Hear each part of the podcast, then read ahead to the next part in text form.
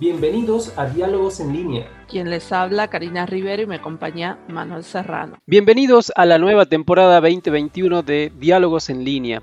Episodio 9. ¿Cómo volvemos a la escuela? Es aquí donde debemos responder a la pregunta, ¿100% presencial o virtual? Bien, Mano, un gusto compartir este nuevo año con diálogos y qué pregunta importante la que haces sobre si 100% presencial o virtual. La mayoría de, de las provincias de nuestro país y también como bajada de política nacional, eh, lo que se propone es un modelo híbrido que combine lo presencial con lo virtual. Nosotros vamos a ir desarrollando el tema y marcando determinados ítems de las cosas que nos parecen prioritarias destacar sobre cómo debemos volver a la escuela en esta situación de modelo híbrido. La presencialidad está muy marcada por, eh, en primer momento, los protocolos. Eh, hay un protocolo a nivel nacional, pero también las provincias han adaptado este protocolo sobre cuáles son las, normas y reglas de cuidado que las instituciones deben de tener para prevenir este, el virus. Un ítem prioritario que, nosotros habíamos hablado en un podcast que lo vamos a, a destacar en este para que vuelvan es sobre cómo organizar los tiempos, sobre el quehacer docente y más sobre todo sumado que tiene la virtualidad y el entorno que va a decidir usar. La presencialidad y la virtualidad hacen de que sí o sí el docente tenga que organizar esto. En la presencialidad, las escuelas organizaron el aula, el aula por grupos para maximizar el espacio físico. Esto quiere decir que hay aulas que son numerosas y no pueden exceder de 15 alumnos. Entonces generaron la asistencia de forma intercalada de antemano para que los grupos puedan estar con distancia social. Somos de, de la idea de considerar el modelo híbrido más allá que antes que sea determinado como política nacional y en muchas de las provincias. Desde antes habíamos hablado, vamos a, destacar también el podcast donde hablamos de en qué consiste y cuáles son las características del modelo híbrido. Nos parecía uno de los más indicados y en ese momento que habíamos grabado el podcast, Manuel, no sé si te, si acordás, eh, sin saber cómo iba a ser la presencialidad, cómo el gobierno iba a manejar todo, nos parecía uno de los más acertados porque había como dudas con respecto a cuándo iban a terminar la vacunación de la población y, era una alternativa muy buena para combinar ambas cosas. Este modelo híbrido brevemente eh, explicamos que es la presencialidad que se puede, eh, que se puede discontinuar, ¿no? También no puedes, puede que no sea 100% híbrido, donde combine ambas, pero puede pasar a ser virtual 100% y esto va a depender a la situación de contagios, tanto en la institución, la localidad o la provincia. Por esa razón hay que elegir cuidadosamente el entorno virtual a utilizar para que todos tengan acceso y realizar de antemano acuerdos didácticos o pedagógicos sobre cómo será la presencialidad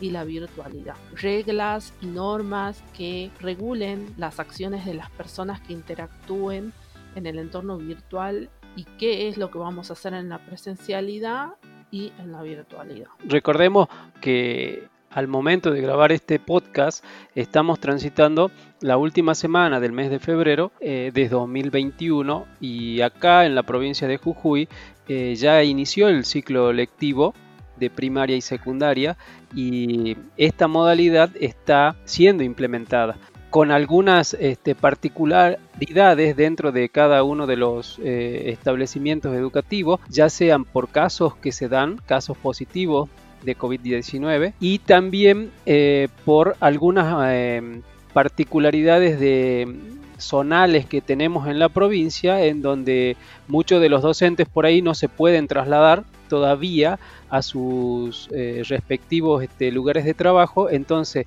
el modelo híbrido eh, fomenta que la conexión entre el alumno y el docente. El aula invertida fomenta el aprendizaje individual del alumno fuera del aula, favoreciendo que sea un aprendizaje mucho más profundo eh, dada su inmersión en dicho proceso y a su ritmo y a través de actividades interactivas que lo ayuden em, haciéndolo mucho más atractivo al, eh, trabajo o al, aprendizaje. Para ello los docentes debemos seleccionar el material que vamos a compartir con los alumnos, ya sean presentaciones de PowerPoint, eh, textos, videos, audios. Eh, también debemos elegir el medio por el cual vamos a transmitir esto estos saberes y como decía Karina, eh, debemos aunar esos criterios entre eh, los directivos y, el Ministerio de Educación para que sea uniforme y que pueda llegar a todos los alumnos. De acuerdo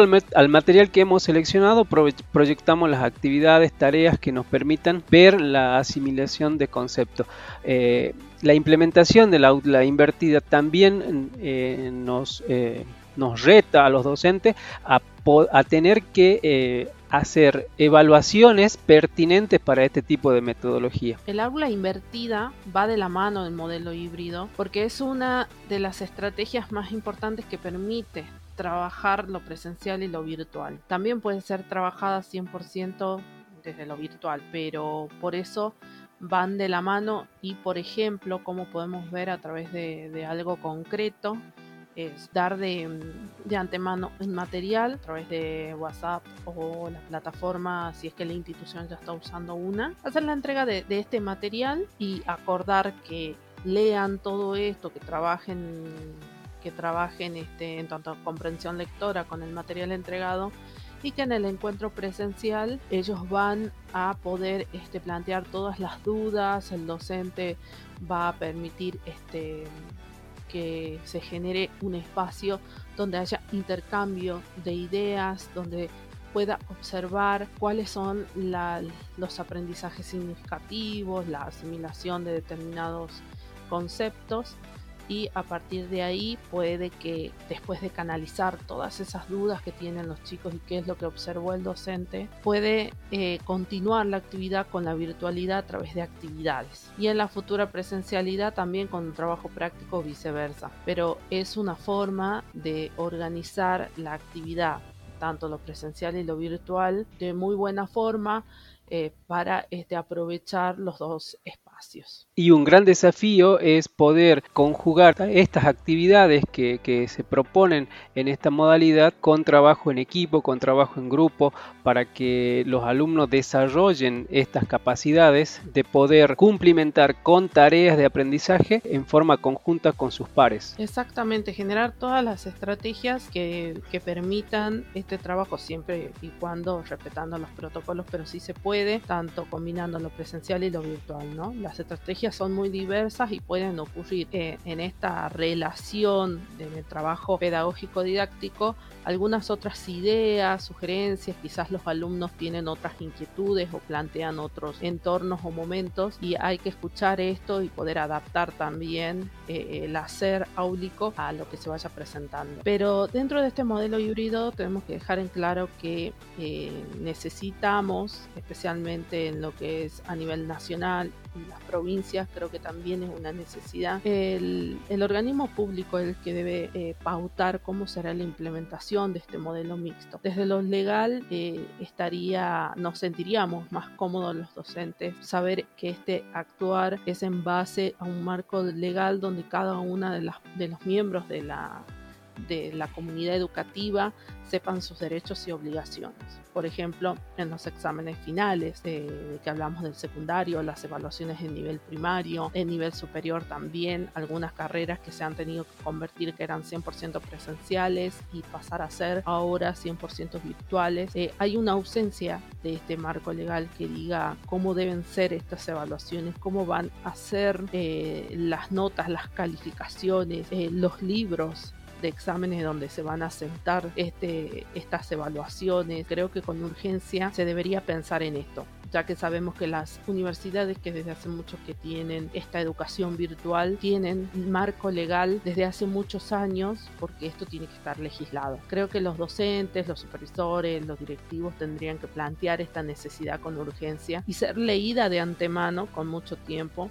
digerida, analizada para poder tomar las decisiones correctas y, y adaptar cada uno de los componentes de la organización institucional para dar mejores respuestas a los padres, a los alumnos. Qué importante que todos los actores de la comunidad eh, educativa tengan en claro cuáles son los derechos y obligaciones en una modalidad nueva para todos y que dé claridad al proceso educativo. Así es, Manuel. Bueno, creo que con esto nos, ya nos vamos despidiendo. Igual creo que a futuro podemos seguir analizando a medida que esto, la realidad se vaya modificando. Podemos seguir hablando en profundidad del tema y nos despedimos y nos encontramos en el próximo episodio.